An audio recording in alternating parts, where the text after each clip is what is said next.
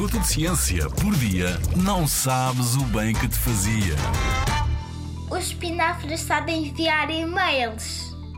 Parece coisa de ficção científica, mas a verdade é que um grupo de engenheiros nos Estados Unidos da América conseguiu fazer com que espinafres enviassem e-mails. E isso pode vir a ajudar-nos num futuro próximo. Bem, os cientistas não sentaram os espinafres em frente a um computador, nem lhes criaram uma conta de e-mail, mas transformaram os espinafres utilizando a nanotecnologia. Uma ciência que se dedica a manipular coisas muito, muito pequeninas que nós nem vemos a olho nu.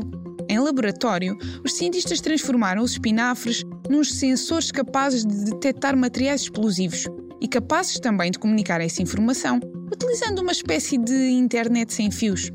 Tudo começa nas raízes dos espinafres, quando estas detectam compostos explosivos na água subterrânea presente no solo.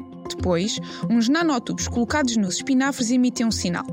O sinal é lido por uma câmara de infravermelhos que envia um e-mail de alerta aos cientistas. Explosivo detectado, missão cumprida. Nesta experiência, os espinafres detectaram materiais explosivos, mas os cientistas sugerem que estas plantas podem ser modificadas para detectarem outros compostos e informarem-nos sobre níveis de poluição ou alterações ambientais. Quem sabe se daqui a uns anos não estamos lado a lado com um exército de espinafres a investigar e a combater as alterações climáticas. Na Rádio ZigZag, há ciência viva, porque a ciência é para todos.